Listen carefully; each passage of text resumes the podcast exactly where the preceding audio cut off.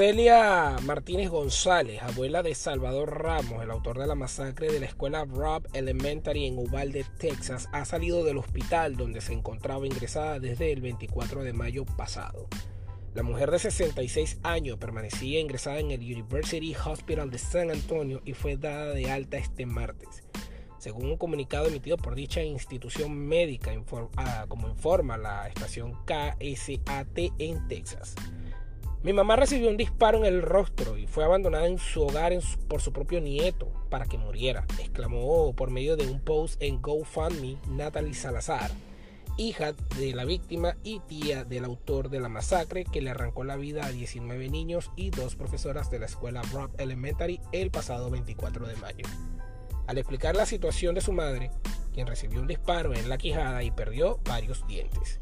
Mi mamá ha tenido cuatro cirugías grandes en el hospital y le harán muchas más, exclamó en ese momento la mujer quien también asegura que su familia perdió a una sobrina y a un nieto en la masacre. Salazar contó posteriormente que los médicos que atendían a su madre querían trasladarla a un sitio especializado para su rehabilitación, debido al alto riesgo de infección al que se exponía, debido al disparo que recibió en la quijada. Cuando pasé la infección, proseguían con las cirugías. Por favor, pasen la voz en este me imploró la mujer. Los voceros del University Health no han revelado cuál es el estado de salud de la mujer, sin embargo, expresaron que su salida representa buenas noticias.